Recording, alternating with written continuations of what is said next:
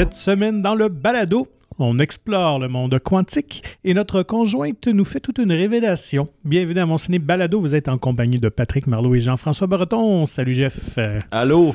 Alors, euh, ben, retour à la normale, disons peut-être, avec cette grande sortie euh, Disney-esque, euh, le gros blockbuster américain, premier depuis Avatar. Ouais, c'est ça. Un, un blockbuster, puis un peu de counter-programming, comme on dit. Euh, oui. Et nous sommes accompagnés de ma petite voix enrhumée euh, cette semaine. Euh, Bon, voilà. alors, prends bien de, l'eau avec du miel, c'est ça qu'il faut faire pour la gorge, je pense? Peut-être. L'eau chaude avec du miel. Ben non, ça va. J'ai pas, j'ai pas mal à la gorge. Je suis juste un peu congestionné. D'accord. Je vous épargne les détails. Bon, Ben alors, faisons notre petit tour d'actualité de la semaine. ben oui, avant d'attaquer le plus... Je sais pas, y a-t-il une tagline pour Ant-Man? Le, le plus grand des petits super-héros? ouais, Je sais pas. ou euh, le plus petit, non, parce que c'est quand même un grand film. Habituellement, on nous habituer quand même à peut-être un peu l'enfant pauvre des productions Marvel, Ouais. on s'entend. Mais là, on- vous allez voir qu'ils ont mis toute la gomme. Bon, alors, euh, euh, euh, tout, euh, tout vient à qui c'est attendre, une affaire Ouais, de même, ouais, hein, quelque chose genre. comme ça. Peu, bref. Moi, j'ai pas de grandes nouvelles, mais j'ai plein de petits fun facts et micro-actualités qui sont passées cette semaine. Ben vas-y, ouais. Plonge. Ben, ça, c'est juste, c'est peut-être des, des choses qui me sont passées euh, que, que j'avais pas vu passer. Puis Mhm. la Berlinale, euh, à Berlin, j'avais déjà parlé que Kristen Stewart était la plus jeune à présider et tout. Là. Je sais qu'on a déjà parlé. Mais c'est du 16 au 26 février, donc ça, ça vient tout juste de commencer. Mais il y a un film canadien qui est en compétition et c'est Blackberry de Matt Johnson. Mhm. J'avais entendu parler qu'il faisait ce film-là, un, biopic sur l'invention Oui, et la chute du Blackberry. Ouais. Mais je savais pas qu'il était à la Berlinale, fait que ça se peut qu'il remporte euh, les grands honneurs. C'est entre autres avec Jay Dans un des... Ben, pas dans le rôle titre, parce qu'il joue pas un téléphone, Non, mais non? un des inventeurs là, qui ont l'air d'être des gars assez euh, awkward et Ça tout. Mais un il- bon rôle de composition. ça, ça serait malade. Full méta, là. Ça serait plus comme... euh, euh, comment ils appellent? Pas Comedy Central, mais euh, College Humor, là. Humor College, une affaire de même, là. Ce serait plus leur genre. euh. Mais euh, bref, non, il n'y a pas de bande-annonce ou même d'affiche pour l'instant, mais on a quand même annoncé du côté de Elevation puis Entract Film que je crois que c'est le 28 avril qui sort. Fait que pas longtemps après, on va tout de suite rouler là-dessus. Mhm. Mais euh, bon, puis il y avait. Écoute, moi, j'ai, j'ai prends, je prends conscience plus après le festival, qu'est-ce qu'il y a eu, puis qui a gagné. Tu sais, il y a des noms internationaux. C'est quand même le troisième plus gros festival euh, européen après Cannes puis euh, Venise. Mhm. Mais euh, c'est pas des noms que. La plupart, même des cinéphiles, là, je dirais que Ouais, on ça- sait c'est qui nécessairement. Ça demeure là. quand même un certain festival, malgré son importance un peu underground ou niché. On, ne- on voit moins dans le cinéma populaire habituellement aussi. Ben, Euh, effectivement. Puis, tu sais, je veux dire, un- le quatrième drame d'un cinéaste autrichien, euh, c'est, je veux dire, c'est, peut-être super excellent, mais je, je nommerai pas la liste de tout le monde qui clair. est là. On, vu de même, on sait pas c'est quoi. Mais au, au courant de l'année, on va être capable de dire Ah, c'est lui qui a gagné, il, était, il y a quand même 7-8 prix qui remettent, mhm. etc. Bref, c'est ça pour la Berlinale. Il y a un film canadien qui est là et le. le, le le Québécois, Jay Baruchel, hein, c'est un, Ben oui, un- il faut- un anglo-montréalais. Mhm. Alors, souhaitons leur bonne chance. Voilà. Ça serait cool qu'ils soient de passage euh, dans le balado. Je sais pas, s'ils font des premières à Québec et tout pour le film, euh, ça serait vraiment cool. Mais comme l'ensemble du film est en anglais, fait que souvent s'ils font des premières, ils vont faire des premières VF. Fait que là, blub, blub, blub, Mm, souvent, ouais, euh, ça suit pas. À Montréal, j'imagine qu'il va en avoir une, mais s'ils nous envoient, euh, ils nous- pourraient nous flyer in-out. Euh, J'adorais ça. Honnêtement, il a l'air d'être un chic type. euh. Ouais, J'aime bien, euh, bien ces, ces films en général. Puis en plus, ben, c'est un grand fan de hockey. Ouais, moi, j'y parlerais juste de Goon. Ouais. Euh, T'as-tu. euh, je, peux, je peux poursuivre? Je ben, vas-y, quittez, ouais, vas-y. Ben, l'autre, avec les euh, miennes. Euh, c'est toujours dans la catégorie, c'est très minime, là. ça vous fera pas faire un accident si vous écoutez ça au volant. là. Mais euh, Téléfilm Canada a dans ses budgets de- le mandat, outre de financer des films, c'est aussi de faire rayonner les films à Mhm. l'international. Et ils ont mis sur pied une campagne qui s'appelle Nous ou Us, qui n'a Ouais. pas rapport avec le film de Jordan Peele. Euh, et c'est euh, aux États-Unis, ils ont pris certains panneaux euh, publicitaires, notamment à LA, Ouais, où ils ont écrit ouais, politely kicking ass, puis entre parenthèses sorry. Il aurait pu rajouter un petit A après, là. sorry A. Euh, Fait que c'est pour rappeler que, dans le fond, le, le, le, le cinéma canadien se défend très bien. Ben, je dirais le cinéma québécois, Ouais, là, mais bon, en ça- tout cas. disons les vraies choses. Puis, euh, le, le, le- donc, euh, tu sais, on, on fait des, des bonnes œuvres, il n'y a pas de quoi être gêné. Puis, qu'il y a euh, du grand talent. Ouais, c'est ça. Puis je pense que c'est pour inviter aussi à, à utiliser les Denis Villeneuve et autres, Mhm. et plus encore euh, talent. Puis tu sais, je sais que c'est- c'est supporté notamment par François Arnaud, qui, euh, en fait, j'en parlerai plus tard dans Autre sortie, son fameux film Marlowe, qui, est, Mhm. euh, qui prend l'affiche. Et euh, il, il parlait aussi de Yannick Truesdale, qui joue Michel dans Gilmore Girls, le, ouais. le- le butler, euh, qui est supposément français, mais c'est un Montréalais, en fait.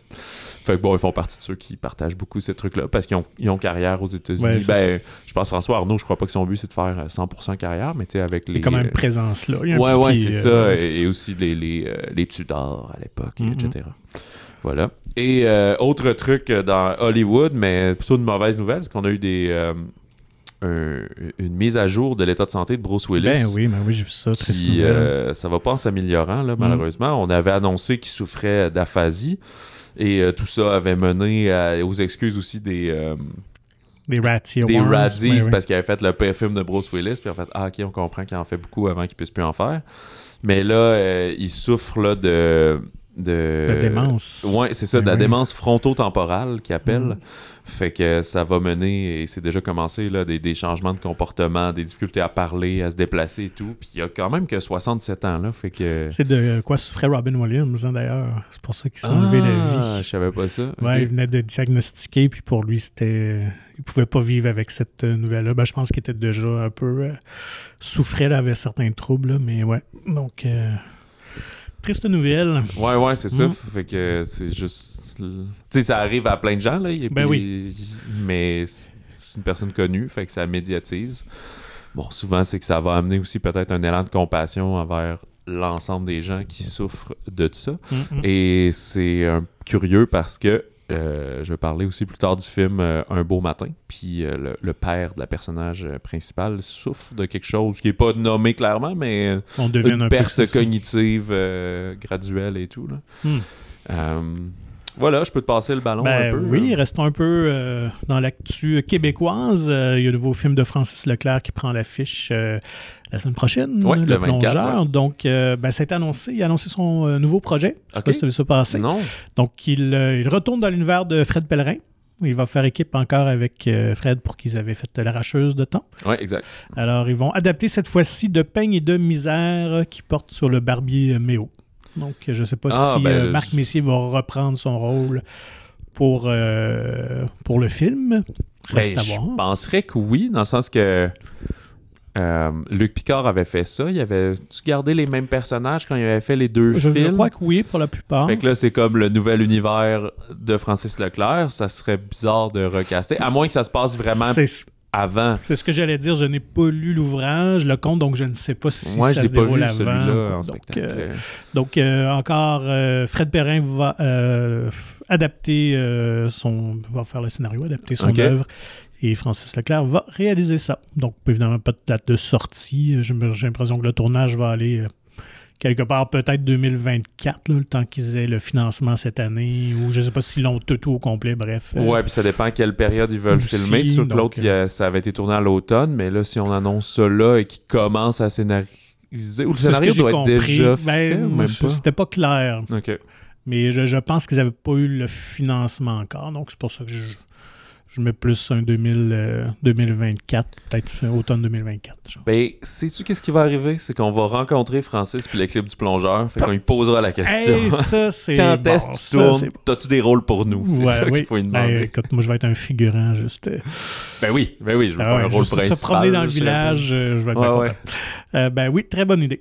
Euh, sinon, euh, côté américain, ben il y a le film de M. Night Shyamalan, Knock at the Cabin, qui est à l'affiche. Alors, sa fille vient d'annoncer qu'elle se met... Ben, elle, elle réalisait déjà, mais elle va tourner son premier long métrage.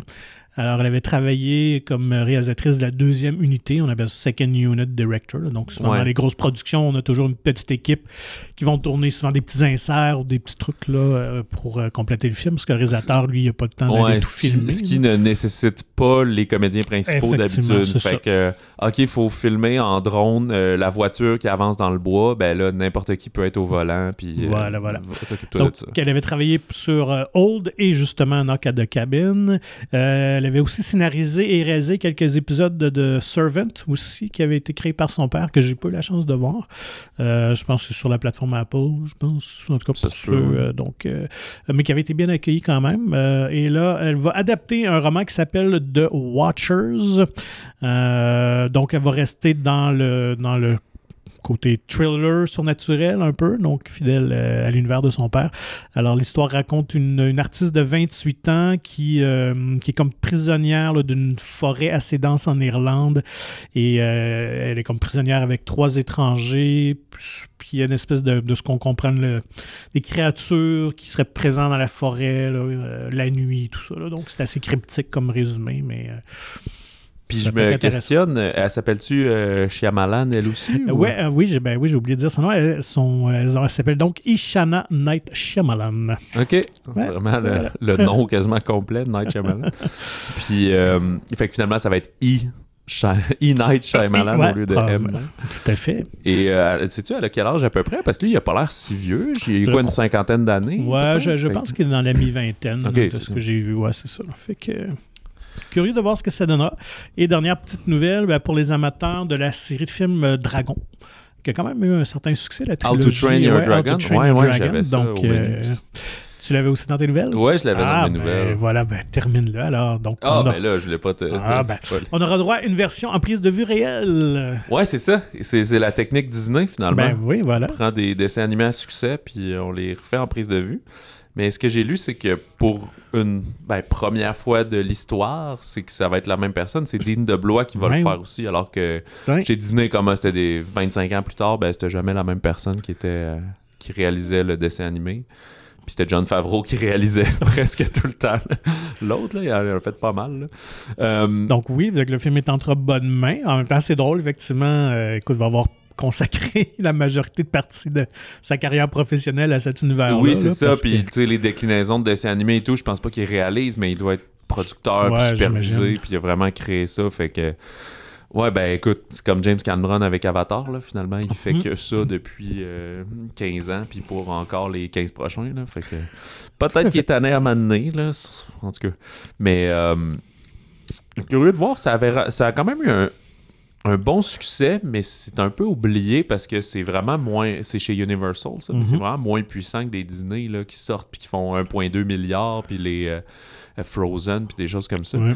Ici, le premier au total là, avait ramassé un petit peu moins que 500 millions, 494. Le deuxième, c'était le plus gros succès avec 620 millions. Puis le dernier, 525. Mais c'est quand même un 1,6 milliard au total Ouais, ouais, pour une ça. franchise. C'est quand même très lucratif, mais effectivement, ça a frappé moins l'imaginaire, ou c'est moins présent dans la culture populaire que, qu'on- que tu parles de Frozen ou Toy ça. Story ou des trucs, tu sais, qu'on a plein de mimes, on a toutes sortes de choses qui circulent Flash, sur là, Internet. les, les euh, Cars Ben et oui. tout. tu sais. Euh, mais c'est intéressant parce que le premier date de 2010. Mhm. fait que, euh, ils ont déjà annoncé la, la sortie. Ça va Oui. être le 14 mars 2025. Fait qu'on va être 15 ans plus tard. Fait que on se cache pas, là, je pense que tu t'adresses à ceux qui l'ont vu quand il y avait 10 ans. Là, ils en ont. Ben là, peut-être pas 10 ans, là, mais tu sais, une nouvelle génération finalement. Là, Tout à fait. une décennie en dessous. Euh, mais je trouve ça toujours bizarre quand ils font ça. Par contre, je sais pas, aux États-Unis, ils, ils sortent des films d'animation le 14 mars. C'est juste après la relâche, en fait. Là. Et pour Montréal et pour Québec. Et, mais je sais pas si eux, ils en ont une Ben, ou il y a s'il plus spring tard. break. Ouais, c'est peut-être ça, c'est peut-être le Ben, spring break spring américain, break. mais c'est plus Moi, ce que je connais de universitaire, Spring Break, c'est plus euh, aller montrer ses seins à, à Old Orchard, là, où je sais pas trop où. Euh, c'est un peu fret, je Non, pense. non, mais à Miami, là. Ouais, c'est ça, c'est c'est ça. en Floride. Ouais, j'ai pensé à une plage. Parce que moi, j'étais là, puis c'était tranquille. là, C'est ça, Spring Break. hein. à Orchard. Ouais, ok. Vous avez la preuve que je suis jamais allé. Parce que je pense juste ça. Au film Spring Breakers, mettons, c'est ça. Euh, bref, Moi, ça fait le tour pour euh, mes actus. moi, il y avait un autre, euh, un truc funné, c'est que. Un truc moins funné, puis un truc funné. Lequel tu veux en premier? Vas-y avec le funny. Le funné, c'est que le film Plane avec euh, Oui. Gerard Butler, qui au Québec s'appelle Mayday, là, fait que ça fonctionne un peu moins, mais aux États-Unis, on rit beaucoup de ce film-là, là, qui a, il a pris l'affiche au début janvier parce que ça s'appelle Plane. C'est comme le nom le plus stupide. Puis, mais quoi qu'il y a déjà eu un Airplane qu'on a traduit par Y a-t-il un pilote dans l'avion et tout, Mhm. mais tu sais, parce que c'est un film d'action qui se passe dans, dans un avion, l'avion crash, on se bat sur l'île et ça. tout. Puis ils ont confirmé qu'il y aurait une suite, malgré qu'il fait pas tant de box-office, il fait correct, mais c'est pas si fou que ça. Puis la suite va s'appeler Ship. Fait Ah. qu'elle va s'appeler Bateau. Mais là, je sais pas si au Québec, ça va s'appeler Mayday 2. Puis, euh, sauf que ça va suivre plus l'autre personnage. Parce que Gerard Butler est avec euh, Mike Coulter, là, puis son personnage de Louis Gaspard. Fait que ça va être plus lui, euh, tout de suite, lui, Louis, tout de suite après le film de Plane, que, que ça survit à lui, qui va se ramasser sur un bateau avec des problèmes et tout. Je trouve ça funny. Puis euh, l'autre truc, ben, plus triste ou bizarre, c'est que Alec Baldwin a annoncé qu'il allait poursuivre le tournage de son fameux Ah western, ouais? Euh, western. Rust, Ouais. où Mhm. euh, il y, a- il y avait eu un accident mortel de, de Ben oui. pistolet, que finalement c'était une vraie balle, puis là, ça a tué la, la directrice photo. Puis le, le mari, le défunt mari de, de, de Alina Hutchins, Matthew Hutchins, va être euh, maintenant un executive producer. Ah ouais, ils vont poursuivre ça. Puis là, ils vont mettre plein de règlements de, de danger sur les armes puis des affaires. Mais Donc, est-ce que ça veut dire qu'il y a une entente à l'amiable? Parce que je sais que là, la il y a des famille- poursuites contre lui en plus. Ouais, puis- c'est ça. Je, je sais que la famille le poursuivait au civil, mais là, si l'autre réussit à avoir un. À moins que c'était juste de bonne foi, puis il dit, garde, je te donne ça, même si euh, la poursuite est toujours euh, en cours, mais sinon, il y a l'État, évidemment. là, Ouais, qui- mais qui c'est drôle, j'ai l'impression que c'est comme. C'est comme si le poursuivre, ça devient un peu pour les mauvaises raisons. Là. Genre là, il avait déjà mis de l'argent dans le projet. Ouais. Mais là, c'est comme. Ouais, il faudrait le finir pour capitaliser. Ça joue pour et contre, mais ça va être comme un coup de pub. Hey, le fameux film que quelqu'un Mhm. est mort pour vrai. Puis là, hey, j'espère qu'ils vont retourner au moins la séquence qu'il y a le fameux coup de feu qui l'a tué. tu sais. Que c'était pas on a la bonne shot, puis qu'en plus, c'est. Non, mort, non. Écoute, euh, effectivement. Ah, en tout cas, c'est ouais, très un- bizarre. C'est une drôle de saga. Ouais, mais je sais pas si ça va finir euh, au cinéma. Là. Ça a l'air. euh, Mm. Ça va être acheté par une plateforme quelconque ou je pense pas que ça va être une grosse sortie de Universal ou quelque chose de même. Là. Ça, Ça serait étonnant. ça- avec quelqu'un qui va vouloir buzzer un peu avec cette histoire-là. là. Fait que. euh, ah, c'est tout pour les nouvelles. Mais là, il y a eu euh, le Super Bowl euh, Oui. fin de semaine dernière. Donc, des ferlantes de bande-annonce, évidemment, Ouais, de, de petits teasers. Il y en a plusieurs qui sont des bandes annonces qu'on avait déjà vues. Mhm. Euh, Il n'y a pas tant de nouveaux trucs, mais il y a beaucoup de deuxièmes bandes-annonces de produits connus. Mais euh, je sais pas laquelle t'as le plus marqué. Euh, tu veux commencer par quoi? Ben, si on parle du Super Bowl, euh, j'ai pas le choix d'y aller avec de Flash. Ouais, on a finalement vu. Nous, on avait vu quand même une, une bande-annonce, là, une, euh, un une espèce de Ouais, ouais, euh, truc un de événement un canadien. événement canadien que sur le cinéma. j'y croyais plus, dans le sens que nous, on a vu ça au mois de mai. Ouais. Ils ont dit, ah, ouais, on vous donne un- une exclusivité. Puis là, on était rendu. euh, ça fait six mois, là, puis elle a toujours jamais circulé. Puis euh, le Warner avait racheté Discovery, puis tout. Puis comme, ouais, d'après moi, le film a dû être modifié. Donc, c'est une bande-annonce différente de ce qu'on avait vu. Ce qui est le fun, là, on a vraiment vu euh, Michael Keaton de retour dans le costume de Batman. Ouais, là, c'est confirmé. c'était- quand même euh, chouette à voir, je dois avouer, pour le nostalgique en moi. Euh, on comprend dans l'intrigue qu'il va y avoir deux versions de Flash, deux Barry Allen. Donc, euh, Mais on voit pas, dans les rumeurs, on entendait parler de celui de la série télé Flash. ouais, effectivement. J'ai oublié son nom de comédien qui était dans les. Arrow puis tout l'univers télévisuel de Mhm. DC. Puis là, on le voit pas du tout. On peut entrevoir Ben Affleck aussi. Donc, Ouais. sa version de Batman sera là, bien évidemment, il fait partie de l'univers Flash de Zack Snyder qu'on a pu voir. Mhm. Donc, reste à voir euh, quelle sera l'étendue de son rôle, de sa présence à l'écran. Puis il y a une Supergirl. Oui, donc, euh, oui, dans cette. mais c'est euh, ni celle de la série télé, ni celle du Non. film qui ont scrappé. Ça semble puis- être dans la version de, de Michael Keaton, donc dans sa lignée à lui, de ce que je comprends, à moins que je me trompe. Donc, dans, dans son multivers à lui, ce ne serait pas un Superman homme, mais une Supergirl. OK. Donc, reste Hmm. à voir tout ça. Et le méchant semble être euh, Michael Shannon de retour Oui. en Général Zod, Mhm. qui lui était dans l'univers euh, qu'on connaît, Zack Ouais. Snyder et tout. Tout à Fait tout ça Donc, ça euh, prendra l'affiche le 16 juin. Puis, ah, c'est ça, je sais pas si on l'avait dit, mais quand euh, euh, James Gunn a annoncé là, le- la suite et qui allait faire plein de Batman puis des affaires de même, puis qui scrapait pas mal tout, il a quand même dit Ah, The Flash, par exemple, c'est vraiment, vraiment hot, c'est vraiment un bon film. Fait que Mm. je sais pas si c'est juste euh, dit de, de réparer les pots cassés puis sauver ce qui reste, là, mais euh, il y a ça, parce qu'on parle pas trop d'Aquaman qui, lui. J'avais mêlé les deux, je pensais que The Flash sortait à Noël, mais c'est The Flash le 16 juin. Ouais. Puis c'est Aquaman 2 qu'on sait toujours rien là-dessus, mais c'est supposé sortir en novembre prochain. Effectivement. Il y a. euh, sinon, dans, dans ceux qui ont eu des nouvelles bandes annonces, euh, Gardien de la Galaxie volume 3, Mhm. qui, euh, je sais pas, présente un peu plus euh, les enjeux et qu'on comprend surtout que Peter Quill euh, ben, a retrouvé une Gamora, mais c'est pas la même. Puis qui veut retrouver cet amour et cette connexion, mais ça a l'air. euh, Compliqué un peu. Ouais, plus, plus, plus facile à dire qu'à faire. hein. Euh, John Wick 4, une Ouais. nouvelle bande-annonce aussi. Et si l'info est bonne, ben, probablement il y a des choses cool. là. Tu vois qu'il va retourner dans le désert, aller probablement buter celui qui avait coupé le doigt, là, le Mhm. genre d'espèce de chef de tout. J'ai oublié comment ça s'appelle, euh, l'organisation. là.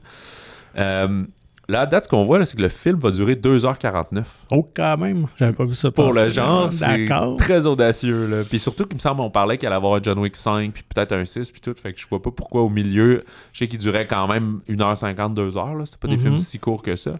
Mais euh, euh, c'est beaucoup de scènes de bataille pour... Tu sais, il y a pas tant d'histoire, il y a un certain Ben, ça. mystère, mais il y a pas tant de dialogue, puis d'intrigue et... Fait que je sais pas, au moins c'est pas trop la bonne info, puis ça va se clarifier quand ça va Mhm. sortir là, avant le 24 mars. Mais esthétiquement, ça a de l'air à la hauteur des, des autres, Oui, effectivement. assurément. Euh, une séquence ça se passe devant l'Arc de Triomphe, d'ailleurs. Oui, ça a l'air d'être beaucoup euh, à Paris. Ouais, c'est ça. Il y a une, une scène de bataille qui a l'air d'être euh, dans le trafic. Fait qu'ils Mhm. se battent, puis au bon moment, tu pousses quelqu'un devant un char, il se fait ramasser. Ça fait très jeu vidéo. Là, un. Ouais, vraiment, ouais. Il me semble qu'il y avait une scène de Street Fighter ou quelque chose comme ça. Ou non, c'est les. euh, quand c'est des, euh, des jeux plateforme, là, des beat 'em all, là, que je sais plus si c'était la Ninja Turtle ou, ou justement un. un- j'ai oublié les noms, là, au vieux Nintendo, au Super Nintendo. Là, Puis là t'avances, là, puis là, tu bats tout le monde. Ouais, puis là, tu ça- peux avancer, là, tu continues à avancer. Puis là, il y en a un qui tu, tu te tenais trop dans la rue, tu te faisais frapper par des autos. Là. il y a ça. Écoute, euh, ben, t'en as-tu un autre? Euh, Ben, moi, j'attendais que tu nous parles euh, de ce que t'attendais depuis si longtemps. Ah, c'est vrai, je l'ai oublié. Rapide tu et dangereux. pas noté, ben oui. Ah oui, je l'ai pas noté parce que parce que je suis comme moi là, il faut que je vous euh, laisse tranquille avec Ben, Rapide non. et dangereux 10. Fais-toi plaisir, fais-toi plaisir. Rapide X. Euh, Qui, moi, je dois avouer, euh, je trouvais que ça a l'air le fun. Ah oui, c'est vrai. Oui, Ouais, tu, me- tu comme- m'as écrit ça. ouais. Ben, pas que j'étais sceptique, là, tu sais, je comprends très bien l'univers puis le ton et tout ça, mais je c'est quand même dur. Est-ce que ça va être dur de se renouveler le rendu au dixième film? Mais je trouvais que l'angle semble être intéressant avec le personnage de Jason Momoa là, qui, euh, Ouais, qui. qu'on semble revisiter comme une séquence Ouais, des films. C'est comme s'il avait toujours été là, mais qu'on le savait pas, ça. là. Ouais, il présente ça de genre, oui, oui, euh, à t'as fait tel. Ah, il vole un coffre-fort, je pense que c'est dans le 5. Puis là, je sais pas, il est qui. Peut-être que lui voulait voler le coffre-fort ou il était l'employé qui était là, puis il a perdu sa job, puis euh, fait que là, il est devenu un super criminel. Dallas, euh, ouais, c'est ça. qui veut se venger. L'air intéressant. Puis euh, j'avais guessé que euh, Brie Larson serait. euh, Ouais, espèce de Genre mercenaire. for Hire ou quelque chose de même. Finalement, elle a l'air d'être son ex à Momoa. Mhm. Puis tu dirais, hey, niaisez pas avec ce gars-là, avec une petite veste de cuir. Je trouve ça funny. Il paraît qu'il y a la fille de Paul Walker qui serait dans le film. Ah ouais, ok. J'ai oublié son nom. Et, euh, mais on la voit pas à la bande-annonce. J'étais allé voir sur IMDB. Elle est toujours pas là pour l'instant, mais j'avais vu une entrevue de Michel Rodriguez là, qui disait ça a été spécial, tourner avec elle, blablabla. Mais je pense Ouais, que c'est un très petit rôle. Mhm. là. Je sais pas s'ils en font. Non, ils en font sûrement pas jouer la fille de, du personnage de Walker. Ça aurait comme pas de sens parce que elle serait trop vieille pour, là, elle a une vingtaine d'années. Fait que ça marcherait pas. Là. Effectivement. Fait que je sais pas trop. Mais c'est encore. euh, C'est fou parce que ce film, cette série-là devient, ridiculement plaisante. Mais je sais pas encore si Vin Diesel est conscient de ça. Là. Fait que c'est tout le temps les speeches de la famille. C'est la chose la plus importante. Oui, puis là, c'est ça. Là, c'est tout le temps, je vais t'apprendre c'est quoi la famille. Puis là, même les méchants se moquent de ça, tu sais. Ouais. Ça en est même drôle parce que dans la bande-annonce de, euh, on parle de plein, de Shazam qui sort bientôt en mars, Shazam 2, il dit Hey, j'ai appris quelque chose de- avec les Fast and Furious, c'est que le plus important c'est la famille, genre des trucs comme ça. Fait que ça devient un running gag culturel. C'est dans la pop culture de se moquer de ça. Fait que- moi, je trouvais ça très drôle. euh, Lorsque tu me dis, euh, dans une des bandes annonces euh, Legacy, où on Ouais. présentait les films un à un, À un moment donné, tu as un extrait, ou c'était peut-être dans celle-là aussi, là, qui dit euh, Ah, on, on faisait des courses, on roulait pour les bonnes raisons, pour les Oui. bonnes valeurs. Mais là, tu vois toutes les poupounes. Oui, c'est ça. Je pense que c'est dans la nouvelle. Oui, oui. C'est ça. c'est mon bout de préféré. C'est comme. Ouais, c'est ça. Nous, on coursait pour les bonnes valeurs, puis là, c'est là, t'as trois plans de pommes de fesses, de filles qui baissent les drapeaux pour que les courses partent, là. OK. Beau choix de complètement montage. réducteur, ouais, c'est ça. Enfin, donc pour les amateurs du, euh, de cette série, 19 mai qu'on pourra voir euh, cette première partie de deux parce que euh, l'intrigue ou le Oui, film semble ça. être coupé en deux. Donc il y aura Exact. une. Puis, parce que là, t'as Momoa, mais t'as Cypher euh, qui est encore méchante aussi. Puis là, je sais pas trop tout ce qui va se passer. On semble pas aller dans l'espace finalement. Non. Je pense que c'est fait là, dans le 9 quand ils ont comme Ouais. quitté Ouais, la- c'est- l'atmosphère. C'était quand même déjà pas mal. Euh, je pense que les billets sont déjà en vente. là. Si vous êtes foufou dans la tête, c'est ça. On... Ça c'est vraiment tôt, là, genre Ah 4 ouais. mois d'avance, il y a déjà des billets en vente. Mais il y a sûrement genre 30% des cinémas, c'est un chiffre complètement mis au hasard, là, mais un petit pourcentage des cinémas qui vont le présenter qui ont déjà leur pré-vente, mais il y en a plein. Des cinémas, au Québec, il y a beaucoup de cinémas indépendants, là, des, Mhm. des trucs de trois écrans. Là, je pense pas que tout de suite ils se sont commis à je fais des pré-ventes, là, mais, Effectivement. mais ça va être dans tous les cinémas, c'est sûr. Euh, Il y a, euh, écoute, Déferlance, ça a pas joué au Super Bowl, mais La Petite Sirène aussi, Oui. que ça, je m'attendais à voir quelque chose et euh, on n'a pas vu. C'était beaucoup, peut-être qu'on a ciblé quand même euh, les hommes, là. Il y avait beaucoup de, de, euh, films de super-héros puis de films de tapoche, là. Ouais, tout à fait. Euh, mais ils ont sorti un nouveau 30 secondes sur la, la plateforme YouTube de Mm. Disney où là on en voit un peu plus là, de ben, Halle Bailey et non Halle Berry. là, mais euh, puis on voit son, son fameux prince Eric, puis un petit bout de Melissa Mhm. McCarthy en Ursula. L'as-tu vu? Oui, euh, oui, oui, tout à fait. Ouais, On voit un peu plus l'univers, pas Lochon, puis des choses de même. Là. oui. Ça a l'air super beau. Là. ouais honnêtement, euh, ouais, je pense que ça va être un très bon succès. C'est ça. On parlait de remake tantôt de How to Train Your Dragon. Bon, mais ça, ça un nouveau de Rob Marshall. Euh, et finalement, au Québec, euh, on avait eu une pré-bande-annonce, mais la bande-annonce finale de Cœur de Slush de Marie-Lou Wolfe euh, est disponible. Je trouve juste dommage, j'ai hâte de voir le film, je suis vraiment charmé par François Letourneau en, en père de famille, comme Mhm. ça. là. Mais je trouve qu'on en remonte tout le temps trop. Il y a comme un standard que c'est comme la bande, j'en ai déjà parlé, la Ouais. bande-annonce c'est 2 minutes 20, il faut qu'elle soit 2 minutes 20. Il y a euh, Rapide et Dangereux, eux qui sont toujours hors de ce standard-là, et que même pour les spin-offs où il y avait euh, Hobbs and Shaw et tout, eux c'est des bandes-annonces de 3 minutes 30. D'accord, Ce qui est très long, il y a des courts-métrages de cette durée-là. vraiment. Mais on on n'ose jamais dire juste très rarement là, notre balance nous est une, une minute 30 puis c'est assez. Mm, mm, mm. Parce que là tu comprends dans le cœur de slush que OK, euh, la fille est amoureuse de d'un gars, mais sa sœur aussi est amoureuse du même gars, fait que ça crée une rivalité, elle veut pas perdre sa, sa, relation avec sa sœur, mais elle est amoureuse de l'autre, puis là lui est intéressé par qui. Puis là, une fois que tu as compris ça, Là, il y a une musique qui embarque, puis là, on voit des séquences, puis des séquences, puis des séquences, puis t'es genre, ah, oui, oui, là, tu sais, brûlez pas toutes, là. Ouais, je suis d'accord. Je suis d'accord que c'est. euh, c'est des mauvaises tendances depuis plusieurs années euh, au niveau des bandes annonces, là, de, de souvent trop montrer de trucs. ou Ouais, de- c'est ça. Je trouve que si tout le monde faisait des bandes annonces d'une minute 15, 30, Mhm. ben, peut-être qu'on pourrait en mettre 3, 4 devant les films, puis ça durerait aussi longtemps, puis ça serait plus rythmé que deux bandes annonces de 2 minutes 40, là, en tout Bien dit. C'est mon Alors, avis. message lancé. cas. Ouais. En avais-tu d'autres? Non, ou... moi, ça Ok, fait le ouais, tour non pour plus, les là, bandes euh, annonces. Donc, on peut s'attaquer aux sorties de la semaine. Euh, débutons avec le gros, faisons-nous plaisir quand même. Alors, Ant-Man and the Wasp, Quantum Mania, troisième film de cet euh, univers d'Ant-Man, mais 31e production Marvel. J'y compte même plus, je sais plus. euh, Bon, je vais me souvenir, comme quand on vieillit, je vais me souvenir qu'ils ont dépassé la trentaine pour un bout, mais euh, à un moment donné, je vais réaliser que t'es rendu à 40.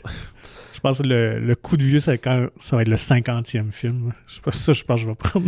Ouais, mais ça va être dans. Là, ils en font comme 4, 3, 3 par année peut-être. Ils ont Mhm. réduit, là. Fait que dans 4 ans à peu près, là. Mais, Dans euh, non, ouais, excuse, euh, je je pensais 40e. Ouais, dans, dans 8-9 ans. Ouais, ça. J'espère que le public va être encore au rendez-vous. je leur souhaite. Écoute, justement, en parlant de ça, Ant-Man and the Wasp est un, euh, qu'on disait d'entrée de jeu, qui est souvent le l'enfant pauvre. là. C'est lui Ouais. qui mettait un peu moins de budget, qui était... Il a fermé des fois des phases, il Mhm. servait de, de, de, de pont d'entre-deux. Ici, il y a peut-être un rôle semblable, mais il y a tous les moyens de ses ambitions. Parce qu'il nous présente le nouveau méchant, Kang, joué par Jonathan Majors, comme on disait il y a quelques semaines, qui est de tous les rôles et de toutes les franchises maintenant, et Mhm. de tous les muscles aussi. Donc, avais-tu un petit résumé pour Ah, nous? bien ou, sûr. euh, ouais, ben vas-y. En fait, la, très, très sommairement, là, la, la famille Lang, là, qui est une famille reconstituée Mhm. finalement, parce qu'il y a une blonde, mais il y a sa fille, puis il y a ses beaux-parents. Ouais. Euh, ils travaillent tout un peu secrètement sur euh, une petite technologie, surtout sa fille et, et son beau-père, qui permet de, de communiquer avec le Quantum Realm, donc euh, l'univers quantique, ce qui est à dire euh, quelque chose d'ultra microscopique, là, finalement. Mhm. D'où euh, le personnage de Michelle Pfeiffer, Janet, était prisonnière. donc, Exactement, qui, qui l'avait libéré dans, dans le, le- deuxième film, si je Mhm, me souviens ouais. bien. Fait que, mais elle n'a jamais parlé, elle n'a jamais trop dit qu'est-ce qui se passait là-dedans. Sauf mhm. que là, finalement, leur, leur- c'était un genre de télescope qui allait un peu cartographier le, le Quantum Realm, qui allait leur permettre d'un peu travailler, parce qu'il dit comme ça quand tu as été coincé, parce que euh, euh, Scott avait été euh, aussi coincé Ouais. là, à ce qui avait mené à un des derniers Avengers et tout. Là. Il avait pas été zappé, mais il était coincé là-dedans, Mhm. etc. Fait que Sauf que finalement, ça marche dans les deux sens. Fait qu'il y a quelqu'un qui communique avec eux et qui les aspire, attire Mhm. et aspire dans le Quantum Realm. Et là, tous les cinq protagonistes sont coincés là, divisés en deux gangs. Fait que Scott avec sa fille Casey, qui a maintenant une 16 ans à peu près. Ouais, quelque chose comme ça. 16-18 ans.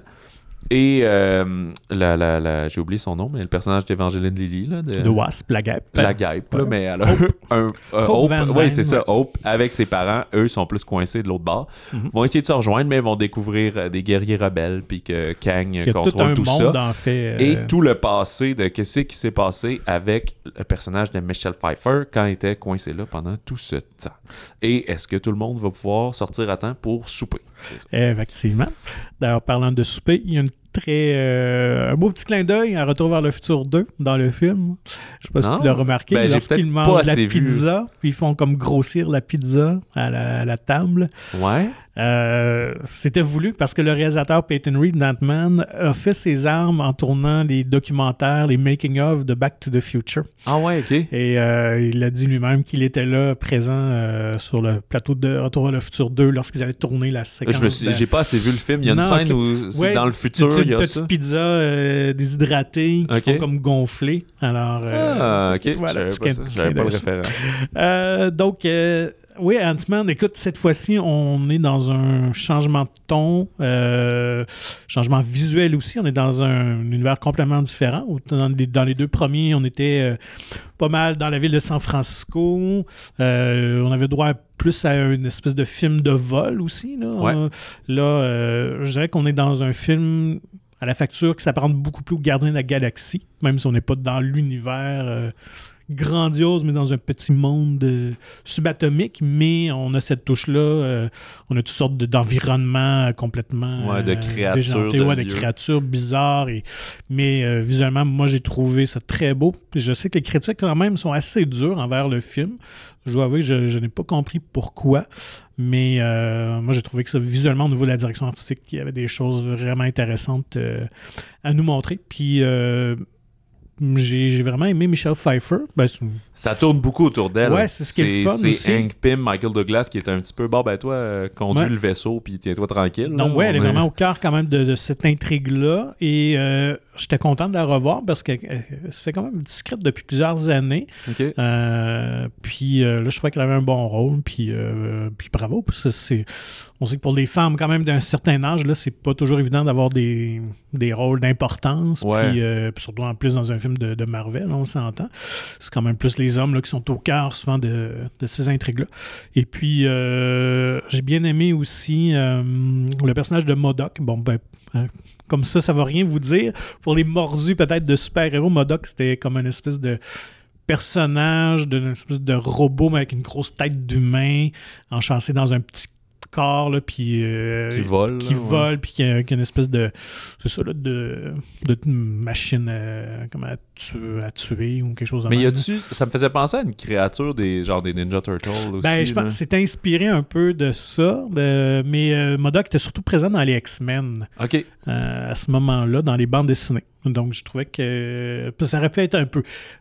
Il a l'air un peu fou comme personnage. Le design est quand même oui. un peu étrange, mais je trouve que peut-être dans le vrai monde, ça aurait été peut-être un peu trop, mais là, me placer dans ce monde quantique-là, je trouve que ça fait bien, puis euh, sans trop révéler de punch. Mais c'est intéressant de Euh, savoir c'est qui, c'est comment il présente. ouais. Donc, c'est bien placé quand on regarde les, la trilogie, finalement, des Ant-Man. Puis, euh, ouais, faut, faut dire que, peut-être vous êtes allé voir, tu sais, Rotten Tomatoes, la critique était assez euh, virulente. Ça, c'est virulente, en tout cas, euh, cinglante. Ouais. Mais l'appréciation publique est très bonne. Puis, je pense qu'il y a cette fameuse Marvel fatigue, là. Je pense que c'est surtout ouais. chez les critiques, quand même, qu'elle est là. Mais c'est vrai que il y a beaucoup de films ces temps-ci. T'as euh, tu sais, t'as eu euh, Black Panther. Ben, t'as eu, depuis un bout, là, en mai, euh, Doctor Strange. Doctor Strange. Deux mois après, début, début mai, puis début juillet, t'avais Thor. Mhm. Là, il y a eu un petit trou, mais novembre, Black Panther. Euh, et tout de suite, Black on a... Adam, si on va dans côté Ouais, mais si on prend juste le, ben, le ben, oui, c'est MCU, euh, là, tout de suite, on a euh, Ant-Man, puis Ouais. on a Gardien de la Galaxie dans trois mois aussi, le Ouais. début mai. Puis on a un Marvel en juillet, de, ben, de Marvels, là, excuse, mais sur Captain Marvel. Puis après ça, il y a un trou de un an Mhm. avant qu'il y en ait pratiquement un an. Ça va à mai 2024. Mais là, il y en a aux trois mois. Puis je pense que pour l'univers euh, général, là, le monde en général, c'est comme, voyons, un autre, ça doit être la même chose. Puis tout. Fait que c'est sûr qu'il y a des critiques blasés qui vont le voir. Puis qui disent, comme, ben, ça réinvente rien. Puis euh, sautez votre tour. Mais euh, un fan de l'univers en général, de, du MCU et tout, il y a sa place euh, dans Ben, la continuité. Oui, tout à fait. Écoute, moi, je vais, je vais être très honnête, je l'ai beaucoup plus apprécié que Black Panther, que j'avais trouvé beaucoup trop, trop sérieux, trop euh, solennel.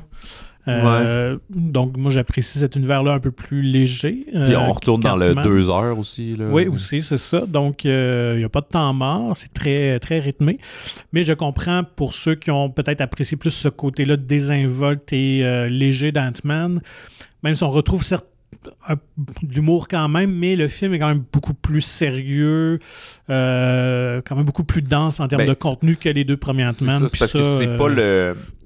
Des- le Monster of the Week, dans le sens que les deux films précédents, c'était plus son méchant à lui, il Ouais. vainquait, puis ça finissait là. mhm. Là, il nous présente l'ultime, le nouveau ultime méchant des phases 5 et 6, fait que il a c'est plus sérieux finalement. Tout à fait, tout à fait. Donc, euh, et Jonathan Majors ben, fait un solide boulot euh, dans le rôle de Kang qu'on va revoir assurément, euh, entre autres dans Avengers Kang Dynasty en 2025. Et, euh, et voilà, moi ce que j'aurais apprécié, je comprends que c'était dur de, de, de, de- de le mettre dans le film, d'ajouter ça, mais j'ai manqué Louis, le personnage Oui, qui, euh, qui raconte toujours ses histoires euh, avec un débit. euh, C'est vrai qu'il aurait pu le croiser. Ben là, on spoil qu'il est pas là, mais tu sais, Ouais. à la fin ou quelque chose comme ça. C'est ça. Mais écoute, c'était peut-être juste trop dur ou ça aurait fait trop, là. Trop inséré de force, mais euh, ça m'a manqué un petit peu. Sinon, juste un petit fun fact comme ça. euh, donc, euh, c'est une nouvelle comédienne, ça veut dire qui incarnait Cassie Lang, Catherine Newton, qui est très très bonne. Moi, j'avoue que c'est une comédienne que j'aime beaucoup, qu'on a pu voir dans Big Little Lies, entre autres, de Jean-Marc Vallée. Euh, mais dans, le, dans Avengers Endgame, c'était une autre comédienne qui l'incarnait, Emma Furman. Et pour vrai, elle l'a pris seulement lorsqu'on a annoncé le projet et que Catherine Newton était pour jouer finalement Casey. Ah ouais, ok. Fait que moi, même même pas un petit courriel d'avance dire regarde, euh, on fait le film, mais ça sera quelqu'un d'autre. Donc euh, voilà. Fait que c'est sûr qu'elle était un peu attristée, mais reconnaissante quand même d'avoir eu la chance de la jouer. Mais euh, honnêtement, elle n'a pas tourné vraiment autre chose après. Fait que aussi, peut-être que. Ouais, ben là, des fois ça arrive. Tu vois que c'est un rôle plus important, fait que tu veux un nom qui a Ben un peu de, de, de star magnet. Ben oui, c'est ça, une comédienne un peu plus établie quand même. Fait que, euh, mais voilà, fait qu'Ant-Man, boudez, pas votre plaisir. Euh, moi, j'ai, j'ai vraiment, vraiment apprécié et euh, c'est un des bons Marvel. là. Puis, euh, je voudrais pas voler ce segment-là, là, un autre populaire podcast québécois de cinéma là, que moi-même je suis, là, euh, Julien Bernatchez et Opération Beurre de Cinoche, mais j'ai envie de t'entendre sur une, euh, quand même une euh, prédiction box-office. Ouais, Oui, sur Ant-Man. Ouais, sur Internet. Moi, je pense que c'est ça. On dit que le premier avait fait un premier week-end de 55 millions à peu près, puis le Mhm. deuxième 75. Il totalise des 500 quelques millions. Mais il sortait l'été. Mhm. Euh, là, on est une période différente. Fait que ça, ça peut. C'est pas nécessairement mieux ou pire. C'est juste. Moi, Ben- je pense que. c'est- C'est plus un premier week-end à 80 millions. Oui, je pense que, écoute, je pense qu'il fait dans la fourche 80-90, c'est déjà très bien. ça. Mais Black Panther a fait genre euh, quand même 110, je pense, au premier week-end. C'est ça, là. Puis là, euh, on parle d'un film qui avait été beaucoup plus populaire et toute la, Ouais. la saga, évidemment, entourant la, la mort de Chadwick, Chadwick Boseman. Donc, euh, je pense que ce serait très honnête, honnêtement. Puis, euh, écoute, moi, je pense que s'il finit dans les euh, 500-600 millions, là, c'est un, bon, euh, c'est un bon succès C'est pour ça, Marvel, ce sera pas un même, milliard pour ça. Ouais, c'est ça. Puis c'est c'était pas la norme nécessairement si on prend l'ensemble des 31 films. C'est sûr que les Avengers, je pense Black Panther en a surpris beaucoup plus oui, oui. de plusieurs Ben, je pense que succès, surpris là. Disney lui-même. Ben là, vraiment, ouais, là, c'est ça. là. Mais euh, si on enlève ces films-là, la norme, c'est ça, entre 5 et 8, 7, 800. Là. Euh, je pense que si on arrive dans. à 100, c'est ça, entre 500 et 600, ça serait très bien. Je pense que le plus gros va être le Gardien de la Galaxie euh, pense au que mois oui, de oui, mai. Là. Ça, Ouais. ça peut être un, un bon 500-600 aux États-Unis. Mhm. Euh, D'autant plus que ça va être le dernier volet. Fait que. c'est ça. Et Ouais. qui ont généralement le côté le plus comique, c'est eux qui l'ont. Ouais.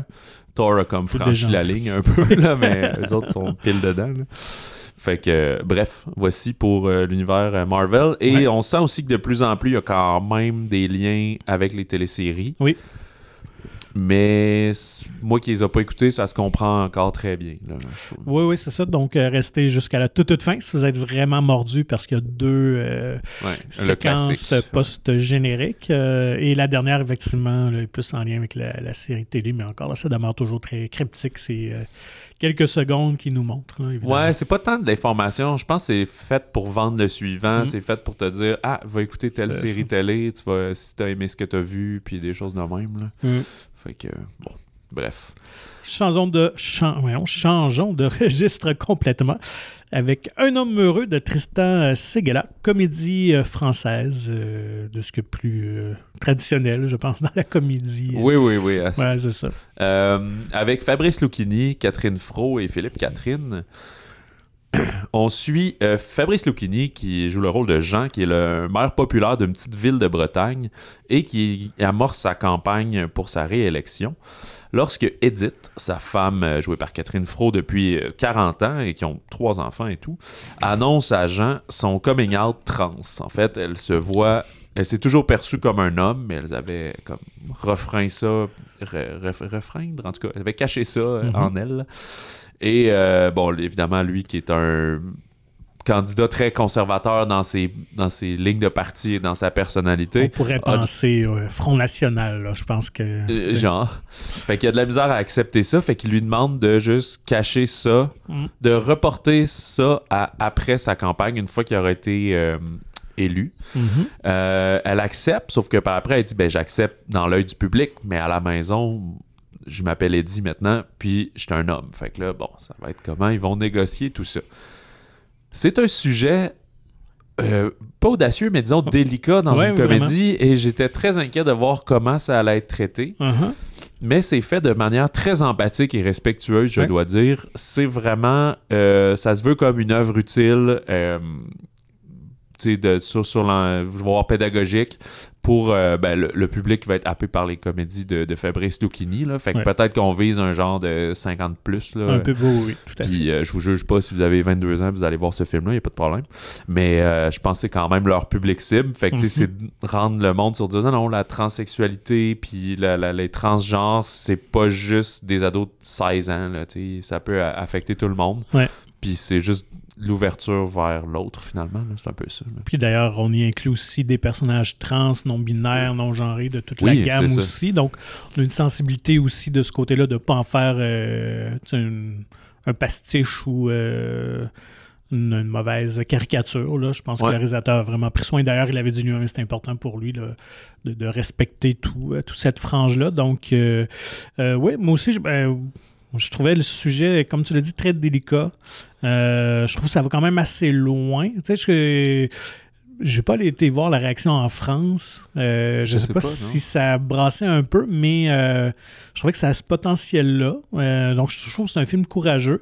Ceci dit, la facture est très classique. J'avais l'impression parfois de, de me retrouver dans les années 70 avec Louis de Finesse. Là. Ouais, ben, que dans le jeu de Lucchini Oui, aussi, oui, c'est un peu ça. Là. Lui est en réaction. gros, ouais, c'est ça. Donc, il y a cette classique-là, ce qui n'est pas un défaut, mais euh, je trouvais que. Et c'était peut-être même voulu un certain hommage à ce type de, de comédie-là euh, d'époque. euh, puis, mais moi, j'adore Fabrice, peu importe ce qu'il va faire. Je trouve qu'il est toujours euh, intéressant à observer. Et puis, euh, j'avais lu que les scénaristes Guy Laurent et Isabelle Lazare s'est inspirés vraiment de, de quelqu'un dans leur entourage qui, qui avait vécu cette histoire-là. Donc, euh, une femme dans la cinquantaine qui avait fait cette transition-là et qui voulait sauver leur couple finalement. Ils ressentaient quand même de l'amour envers l'autre malgré tous ces changements-là et ils trouvaient que c'était un sujet fascinant à aborder. Et tout à fait. Donc, euh, voilà. Puis euh, c'est quand même Catherine Fro, je trouve, qui a, le... qui a un peu le fardeau sur ses épaules. Ben Lucchini est juste en réaction à ça, puis d'essayer d'être pas trop un con. Mais elle, c'est elle qui doit rendre ça pas risible et. et Caricatural. Ouais, c'est ça, donc ça. crédible d'une certaine Mhm. manière. Puis je trouve que c'est vraiment relevé haut la main. Mhm. Reste, comme tu dis, qu'au niveau du- de la mise en scène puis du scénario, oh, c'est pas si surprenant. C'est plus dans la Mhm. thématique ici que- ouais. qu'on va dans l'audace. Ouais. Fait que. euh, je pense pas que c'est le meilleur, je pense pas que c'est le pire de, de, de Lucchini, là, au final. Puis si c'est un sujet que. Ben, qui vous intéresse ou justement que vous êtes curieux ou quoi, je pense que c'est abordé Ah, d'une ouais. manière euh, très intéressante et empathique pour le redire pour la septième fois. Euh, J'ai vu le drame Un beau matin de Mia Hansen-Love, qui est. Je pense que j'oublie tout le temps. Là. Je pensais qu'à chaque fois c'était son premier film, là. mais c'est genre son 8-9e. Là. Ça fait pas mal. là. Je la mélange avec une autre personne. Je pensais que c'était une actrice qui avait commencé à réaliser, mais elle a toujours été autrice, réalisatrice. Euh, récemment, il y avait Bergman Island qu'elle avait fait euh, en un tournage en anglais.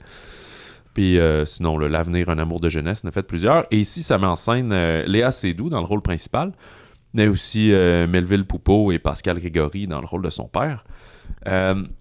Le personnage de Léa Seydoux est une interprète principalement de l'allemand au français. Puis avec sa mère, fait je le dis parce que on voit plusieurs scènes de sa vie, de son travail, fait que c'est intéressant de voir ça. là.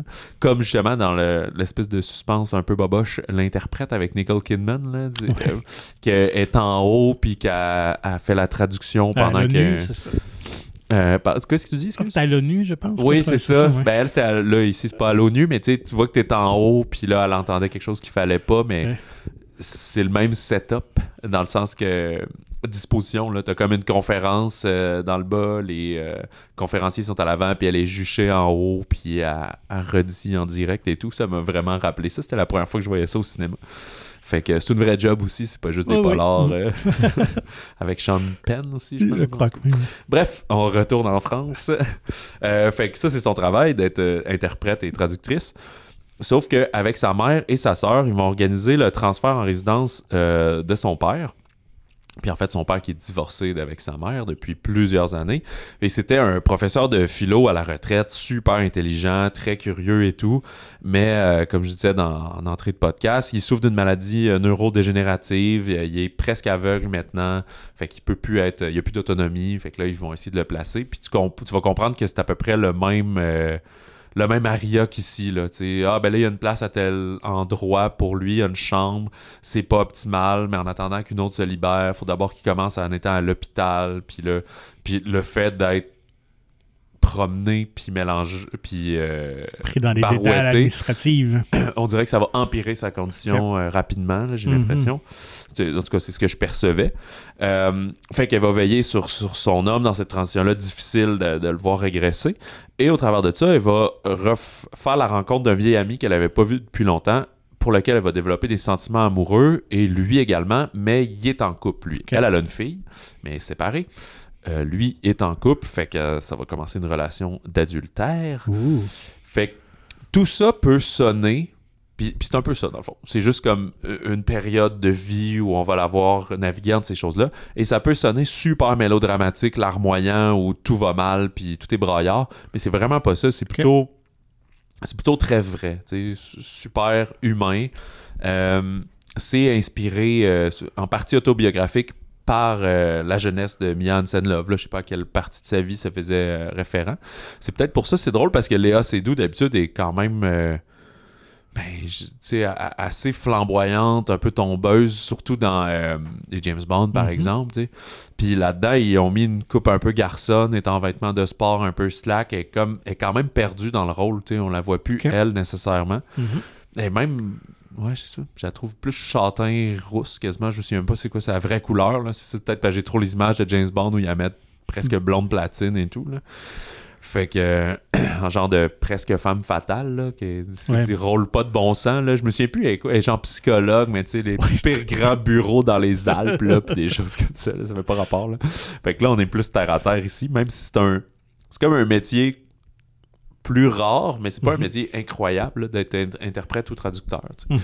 Fait que, euh, bref, il y a ça. Puis, tu sais, lui, le gars à qui elle s'entiche, il est. euh, Ah, j'ai oublié comment il l'appelle, là, mais tu sais, il travaille dans, dans, dans l'espèce de biologie, mais euh, spatiale, là. Tu sais, il, il va pas dans l'espace, mais il étudie des affaires weird qui vont aider à l'espace. Fait que, il y, a- il y a cette notion-là. Fait que, bref, est-ce qu'ils vont arriver à vivre ensemble? Tu vas voir le déclin de son père, de la relation avec sa mère, avec la blonde de son père, avec sa sœur qui, qui laisse moins présente, avec sa fille à elle, qu'elle essaie de conjuguer tout ça, mais sans être un thriller comme à plein temps, mettons, avec l'or qu'elle a mis ou de quoi. Mhm. Fait que, tu sais, je sais pas si j'arrive à bien le vendre, mais je pourrais dire que moi, c'est quand même mon coup de cœur de la semaine.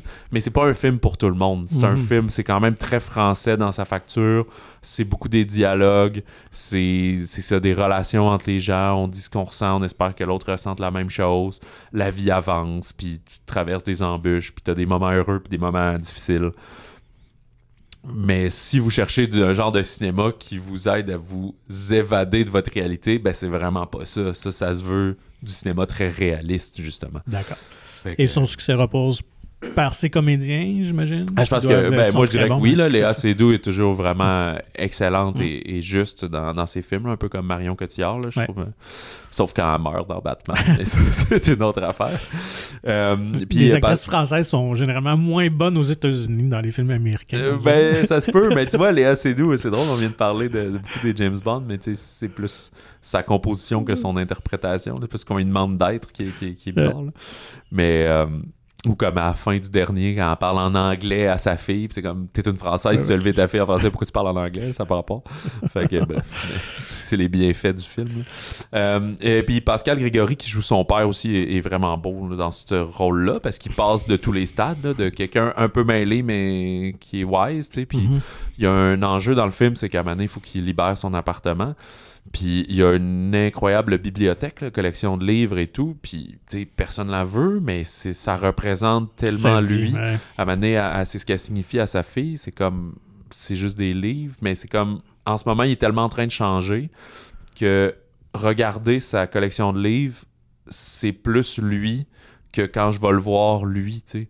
J'ai pas besoin de lire tous les livres, mais c'était chéri pour lui. C'est un philosophe, c'est un lecteur, c'est un penseur et tout. Fait que, elle peut pas, tu sais. Puis sa mère, elle dit, ben, prends-les ou jette-les. Puis, ben, voyons, ça, ça peut pas être juste ça, les deux options, tu sais. Mhm. Fait que ça devient justement un, un des enjeux, tu sais, comme fait que tout le monde qui a perdu un, un parent ou quelque chose comme ça, amener qu'est-ce que tu fais avec, avec les objets, avec les affaires, ça fait partie du deuil à faire, tu sais. Ouais. Son père décède pas nécessairement dans le roman, dans, dans le récit, mais faut qu'il quitte son appartement, puis tu le sais qu'il il reviendra pas, là. C'est ça. comme on dirait avec Bruce Willis, malheureusement, c'est, downhill from Il est here. là, mais il s'efface, finalement. c'est ça. Euh, dans le les- documentaire de la semaine? Euh, non, moi je n'ai Ah, pas, je n'ai pas relevé là, en tout cas. Puis euh, je savais qu'on avait quand même un certain contenu, fait que je l'ai juste mentionné dans les autres sorties, mais malheureusement c'est juste en anglais et je pense que c'est juste à Montréal. Mais c'est le, le polar Marlowe de Neil Mmh, Jordan ben et c'est parce que François Arnaud jouait Mhm, là-dedans. ben je me oui. souviens qu'on avait discuté quand il avait été casté. Ouais. Puis euh, ça fait vraiment longtemps parce que quand on avait parlé avec lui de Norbourg, j'avais posé la question, c'était peut-être hors micro, puis il était comme genre Ah ouais, c'est quand même un petit rôle, là, c'était pas si gros que ça. Et probablement parce que tu vois qu'au Québec, on n'a pas fait une grosse mise en marché Mhm. avec euh, François Arnaud dans ce rôle-là. En fait, il fait le rôle du gars qui est mort, puis que. en fait, il fait le jeune amant de, je pense, du personnage de Diane Kruger. Fait qu'elle, elle va chercher euh, Philip Marlowe, le détective privé joué par Liam Neeson, pour enquêter, pour essayer de le trouver. Fait qu'il doit être dans une coupe de flashbacks, puis des Mm. affaires de même, mais sur un film de 1h45, doit être le 8 minutes. Genre. effectivement, d'accord. Fait que euh, ça se passe en Californie à la fin des années 30, justement. C'est ça. Philip Marlowe qui va se mettre à enquêter là-dessus, mais sur une enquête qui semble assez facile, mais qui finalement va relever beaucoup de problèmes. Mais je savais pas que euh, Marlowe était un personnage de roman, de, des- des- Mhm, ouais. le, le détective euh, très film noir et tout, là, dans- entre les années 30 et 60.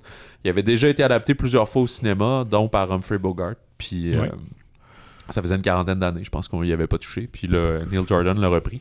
Mais ce qu'on dit du film, c'est que c'est ça réinvente pas le genre. On est plus dans les clichés puis dans le, le traditionnel de ce genre-là. Fait que ça peut être une sortie sympathique, mais très limitée, malheureusement. Et dans les sorties limitées aussi, retour d'un classique euh, contemporain? Est-ce qu'on peut Oui, ben, comme si, ça, ben si ouais. on pense à la même chose. Ben, je pense que oui. Ben, The Crouching Tiger, Hidden Dragon. Ouais, c'est l'inverse. Hidden Dragon, Crouching Tiger. Ouais. Voilà, je me suis trompé. Tigre et Dragon au Québec. Ouais. Mais il ressort full euh, limité aussi. Je pense qu'il y a un cinéma à. Montréal, un cinéma à Québec qui le présente en sous-titré anglais. Mais j'ai oublié de faire mes recherches, puis je sais même pas pourquoi il ressort. Tu sais, il est en 4K, il est remasterisé et tout, mais c'est-tu un 20e anniversaire Non, ou c'est juste à cause que Michel Yeo est. non, en je pense que c'est un nomination, puis- anniversaire. Écoute, de mémoire, c'est 98. Ça se peut-tu? Fait que ça serait les 25 ans. Comme Titanic. Ouais, je, je pense. Sauf que lui, c'est Ouais, J'aurais vraiment... cru que c'était début 2000 Ben, ou sinon, c'est... ou 20 ans, mais pas 2002. Ouais, c'est ça. Je pense que c'est- avant ça. Mais mets pas ma main au feu. En tout cas. Mais ma- ben, sauf qu'il y a une sortie beaucoup moins large que Ouais. Titanic. Fait que. Donc, pour les chanceux qui ont accès, qui voudraient revoir ou voir pour une première fois ce film-là au cinéma, quand même. euh, Prévois-tu y aller, toi? qui- Euh, Ah ouais, je, je pense que oui, honnêtement. euh.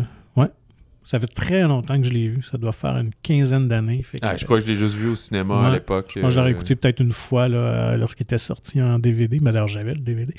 Mais euh, ouais, non, je, ouais, je, je suis bien curieux de voir si ça a bien vieilli. Un. Mais euh, visuellement, c'est sûr que ça va être euh, spectaculaire au cinéma. Ouais, puis tu vois, moi, je remercie ma mère, pourtant, qui est, est fan de cinéma et de sorties au cinéma, mais c'est pas quelqu'un qui a des connaissances de cinéma, puis de comédiens, puis d'affaires comme ça. Mhm. Mais elle suivait beaucoup à Québec la programmation du clap, puis ces affaires-là. Puis c'était elle. Fait que ça, j'essaie de me souvenir, j'avais, tu sais ça, 12, 14 ans, je sais pas. Puis Donc, c'est elle qui t'avait amené de Ouais, voir ça. elle disait ok. comme il faut aller voir ça, c'est vraiment cool. Puis j'étais comme ok, je sais pas trop. Puis tu sais, je- Ouais. je, trouvais ça flyé là, quand il marchait dans les arbres puis des Ouais, affaires ouais. de même. tu sais. Fait que c'est elle, je pense que qui m'a aiguillé sur déjà une partie de cinéma. Après ça, il y a tout le cinéma américain de Mm. Tarantino puis euh, Danny Boyle, des affaires que j'ai découvert par moi-même dans les clubs vidéo. Ben, ça avait connu vraiment un grand succès. Je pense qu'à ce moment-là, c'était le film en langue étrangère qui avait eu un plus gros succès. Je pense que si oui. ma mémoire est bonne. Puis euh, moi, j'avais déjà un intérêt, parce que j'étais un grand, film un grand fan de films d'arts martiaux. Euh, donc, je connaissais un peu cet esthétisme-là. Il y en avait eu quelques-uns qui avaient traversé, des fois, qui étaient disponibles en cassette, peut-être même en DVD, là, de ce type de, de kung-fu-là, mais de contes de fables, là, Mhm. euh, qui est très spécifique au, au cinéma chinois. Donc, Ouais, ben, c'est lui qui a comme démocratisé ça, finalement, là, pour le Sinon, c'est souvent des, des histoires coco-banane, euh, que les bras s'allongent, puis des affaires de il y avait un, côté, ouais, un côté très série B dans les films Ouais. de ce type-là, alors qu'Ang Lee en a fait une œuvre là, plus, euh, plus sérieuse, Ben, là, plus été- accessible. ouais. J'avais oublié que c'était Ang Lee, mais ça a été sa marque pour rentrer après aux États-Unis puis faire Hulk. Et euh, ouais, c'est ça. Ah, non, voilà. Tu me donnes le goût, je pense que je vais retourner le voir aussi. euh, c'est vrai. Puis c'est dur à décrire, hein, c'est comme une, c'est une romance, mais c'est fantastique, mais c'est de l'aventure en même temps. Il y a vraiment tout c'est un bon mélange. Et euh, surtout, moi, c'était la révélation de Zhang Ziyi, bien que j'adorais Michel Yeoh, mais euh, que j'avais trouvé vraiment... On l'a euh, toujours vu aux États-Unis? Ouais, elle a tourné quelques trucs, Memoirs avec Geisha, je pense, Ah, entre ok, ouais. Puis euh, je était dans Hero aussi, avec Jet Li, qui est un peu le même type. Ouais, je l'ai pas vu, lui. Fait euh, que, euh, mais euh, ouais, elle a comme disparu. Ça fait très longtemps. Peut-être qu'elle est retournée euh, tourner en Chine, honnêtement. Comme Chow Young Fat aussi, il, Ouais. était, il était aux États pas mal euh, ouais, pendant ça c'était la grosse période là, où justement. Mais je pense que lui, il l'était un peu avant. oui, c'est je me ça. souviens que quand le film est arrivé, c'était comme Ah, il est retourné faire un film. C'était euh, les films de John Woo, le Hard Boiled, puis de Tar- The Killer, tout ça, qui avait ouvert les portes. Ah, ouais. euh, il a fait quelques trucs là, plus génériques là, avant ça, effectivement. Mais, euh, hmm. Ah, ben, fait que voilà pour cette semaine. Ouais. Et euh, la semaine prochaine, on a très hâte au plongeur, que en fait on a vu déjà. Oui. Mais on va pouvoir rencontrer euh, Francis et l'équipe du film. Puis, euh, ouais, il faudrait, faudrait que je référence euh, ça. Mais je pense que. Je pense que c'est Eric euh, Kaboulian qu'on a plus vu, mais Ouais, il va être là que aussi parce qu'il est co-scénariste dessus. Ouais. Puis Francis Leclerc. Ça va être la quatrième ou cinquième fois, Eric, dans le balado? Ah, Je pense que oui. Ben, Hein? sans, sans compter tous les Oui, événements qu'on a faits avec Faradar, mais Mhm. qui ont, on a enregistré un, mais il y en a deux autres qu'on n'a pas captés. Ouais. Puis en- en- le pire, c'est que celui qu'on a capté, je pense qu'il était pas là. Non, il était Il là. était là, ouais. C'était à Québec euh, qui était pas là. Parce qu'il était avec Viking. euh, Mm. même. Il était au TIFF avec Viking. Pauvre lui. Donc, il faudra lui trouver euh, un petit cadeau. Euh, ouais, je sais Si pas. c'est le Five Timer Club Faudrait dans faire des- Night Live. Des t-shirts. Il pourrait être notre ambassadeur. Euh, je pense même pas qu'il écoute ça. En fait, il doit aucun artiste qui écoute des balados qui parlent de leur propre film. là. Ça doit vraiment les emmerder. Euh, bref, il y a ça. Et on commence des films familiaux, dont euh, Coco Ferme et euh, Katak, le, Ouais. le Beluga, qui sortent pour la relâche montréalaise et qui vont être à l'affiche pour la, mor- la, la relâche de partout. Je sais pas le reste du... Le reste du Québec, on compare beaucoup Montréal et Québec, qui ont une semaine de différence, mais tout le reste, je sais Bonne pas du tout. question. Non, Ils sont entre sais les deux? Ils font une relâche du mercredi au mardi, comme les fuseaux horaires, tu sais.